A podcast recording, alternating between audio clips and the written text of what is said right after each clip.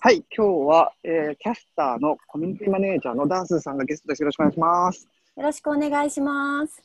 はい、ダースーさんは、あの直接お会いしたことなくて、さっきね、初めてお話した感じなんですけど、ものの数分。そうですね、もうなんか、あもうもう収録入っちゃって大丈夫そうだわと思って、あの もうあの録音ボタンを押させていただいたんですけど、あの、はいキャスターって今700名？結構すごい数になってて、もうあの、まあ、ある意味700名の組織ってもう、もう中堅っていうかもう、ちょっともう、大企業に近くなってくるじゃないですか、あの数で言うと。はい、そうですね。でそうですよね。でも、あの、そんななんか、えー、なんていうの、候補通してとかじゃなくて、みんながその、自由に発信して OK ななんか雰囲気がはい、ツイッターでバンバン発信してますね。ですよね。この前もなんかエンジニアのブログ読んだらって結構赤裸々に書いてあって、ありがとうございますなんか面白いですよね。だそういう今日はそういうあのあまり NG ワードないということなので、あのいろいろはいお伺いできればなと思ってます。よろしくお願いします。よろしくお願いします。はい。自己紹介からはい。はい。自己紹介ですね。はいえっと、はい、ダースというふうにあのみんなから呼ばれているんですけれども、須田彩乃と申しまして、まあ、平成元年生まれの、まあ、今30歳の、はい、うんうんあの女性です。うんで、えっと、うんキャスターはですね、3年ほど前に入社しまして、えっと、うん。その当時はですね、まだ全員フルリモートワーカーで、オフィスに来たりとか、まあちょっと出社をして仕事をするメンバーっていうのが一人もいなかったんですけれども、私は一番最初に、まあちょっと、なんていうんですかね、あの、企業さんに訪問させていただいたりとか、まあ当時は中川、代表の中川が、あの、一人でコワーキングスペースでやっていたので、うん。まあそこにちょこっと、あの、まあ毎日じゃないんですけれども、行かせていただいて、まあ、えっ、と、うん。直接やり取りをして、うん。まあ一緒に業務をすやっていたいようなメンバーです。で、うん。えっと、業務内容としては、えっと、うん。キャスターの中でファン作りという、まあ、はい。キャスターについて知ってもらう人、えーキャスターって面白い会社だなとか、リモートワークって、あの、いろんな、なんていうんですか、自分でもできそうだなとか、そういうリモートワークの働き方を、まあ、どんどん広めていくような、うん。はい、役割を今担っています。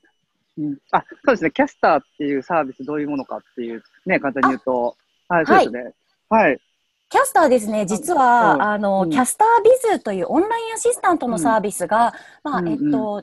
創業して一番最初に始めたサービスということもあって、すごく、あの、それが目立っちゃってるんですけれども、えっと、実はい。ろいろやってまして、12個ぐらいサービスやってるんですね。そそうなんですよ。実はいろいろやってるんですけど、今日はちょっと短い時間なので、えっと、まあ、キャスタービズは、まあ、オンラインアシスタントといって、えっ、と、オンライン上で、まあ、いろいろな業務ですね。まあ、ウェブのサポートとか、まあ、秘書系の業務とか、えっ、と、経理、人事、まあ、いろいろな業務ですね。うん自分じゃなくてもいい業務っていうのをオンライン上で、まあ、依頼できるサービスになってます。はい。うんで、うちで今だいたい700人ぐらいですね。うんまあ、えっ、と、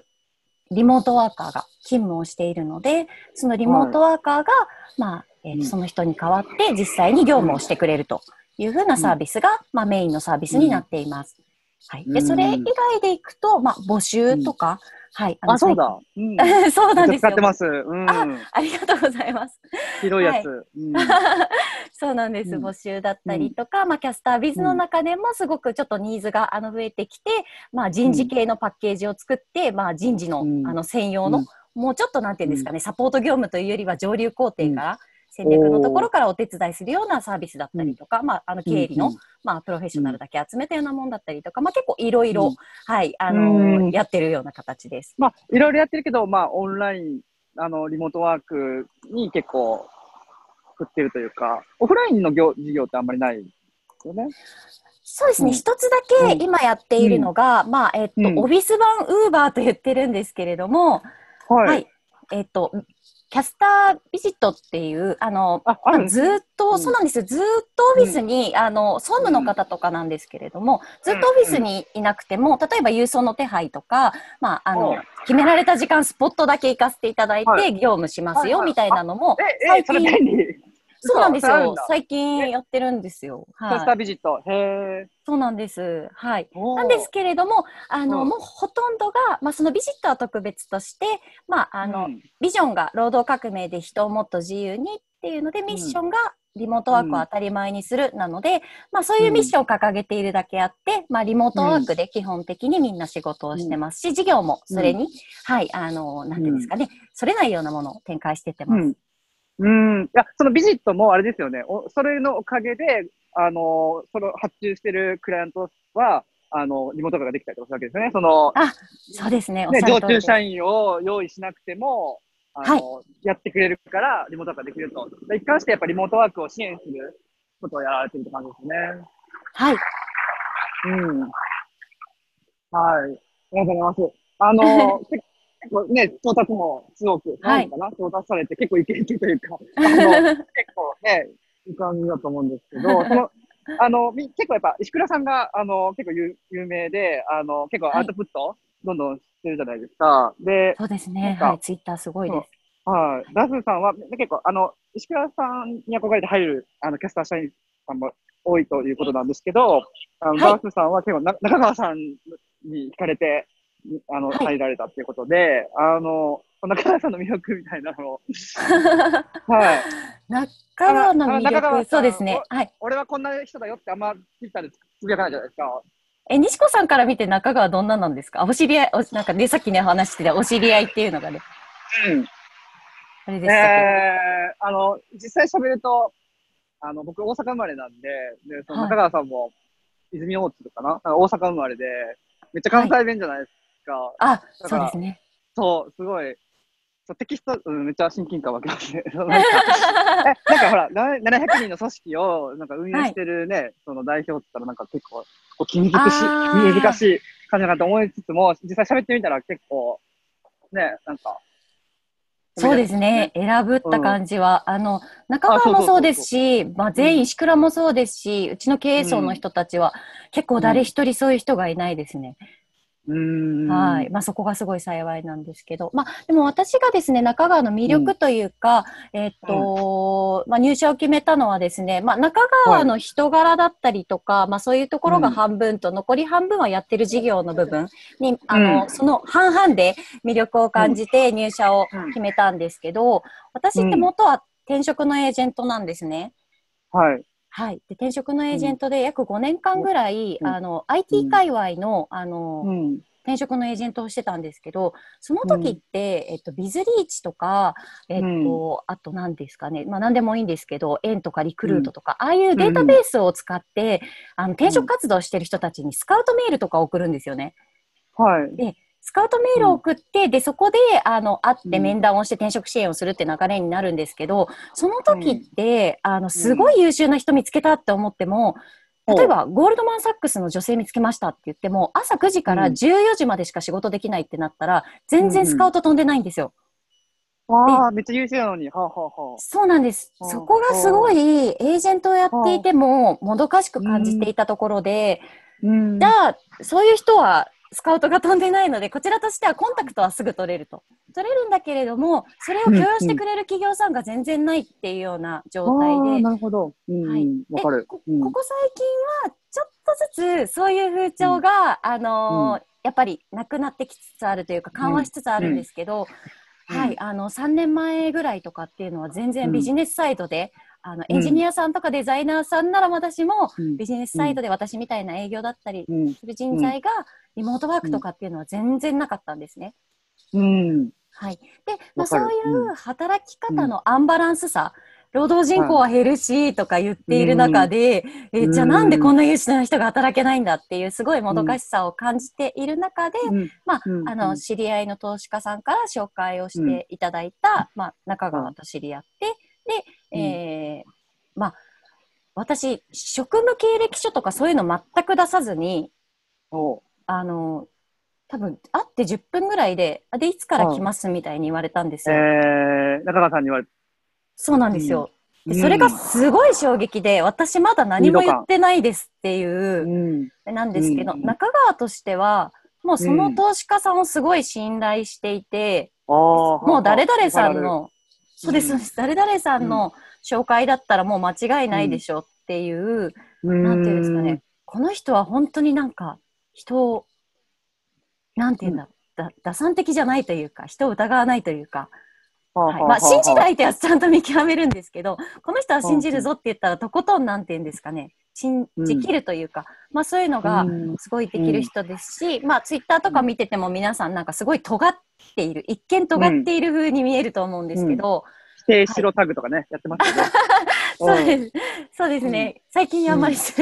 なんかどうしちゃったんだろうって感じですけど、はい。あの、そういう発言をしたりする人が結構私は羨ましくて、なんか結構同調しちゃうタイプだったんで、なんかそういう自分の意見を、あの、しっかりと言える人。で、かつ、まあやっぱり中川もその、えー、投資家さんを信頼してますし、まあ投資家さんもすごく中川を信頼してるっていうのが伝わりましたし、はい。まあそういった、なんていうんですかね、人柄みたいなところと、あとは、もうその時すでに30名ぐらいリモートワーカーがキャスタービズの中で稼働していたので、そういう、なんていうんですかね、リモートワークで働ける世界を作って、すでに作っていたというか、インフラを整えていたのが中川だったので、すごいな、この人は、という感じそれはすごい思いましたね。僕もその中川さん創業期にあのお話しさせていただいて、で、はい、なんか結構当時クラウドソーシングで新しい働き方みたいな感じだったんですよね。あそうですね。そうですね。クラウドソーシングってやっぱりその、まあ、副業とか、結構、まあ、コンペとコンペとか、ね、けえー、だからロゴ作ります、作りたいですって言ってコンペでみんな無料で、で、あの一部の人だけお金もらえるとか、だから要は、その社会インフラに慣れてないっていうか、あの、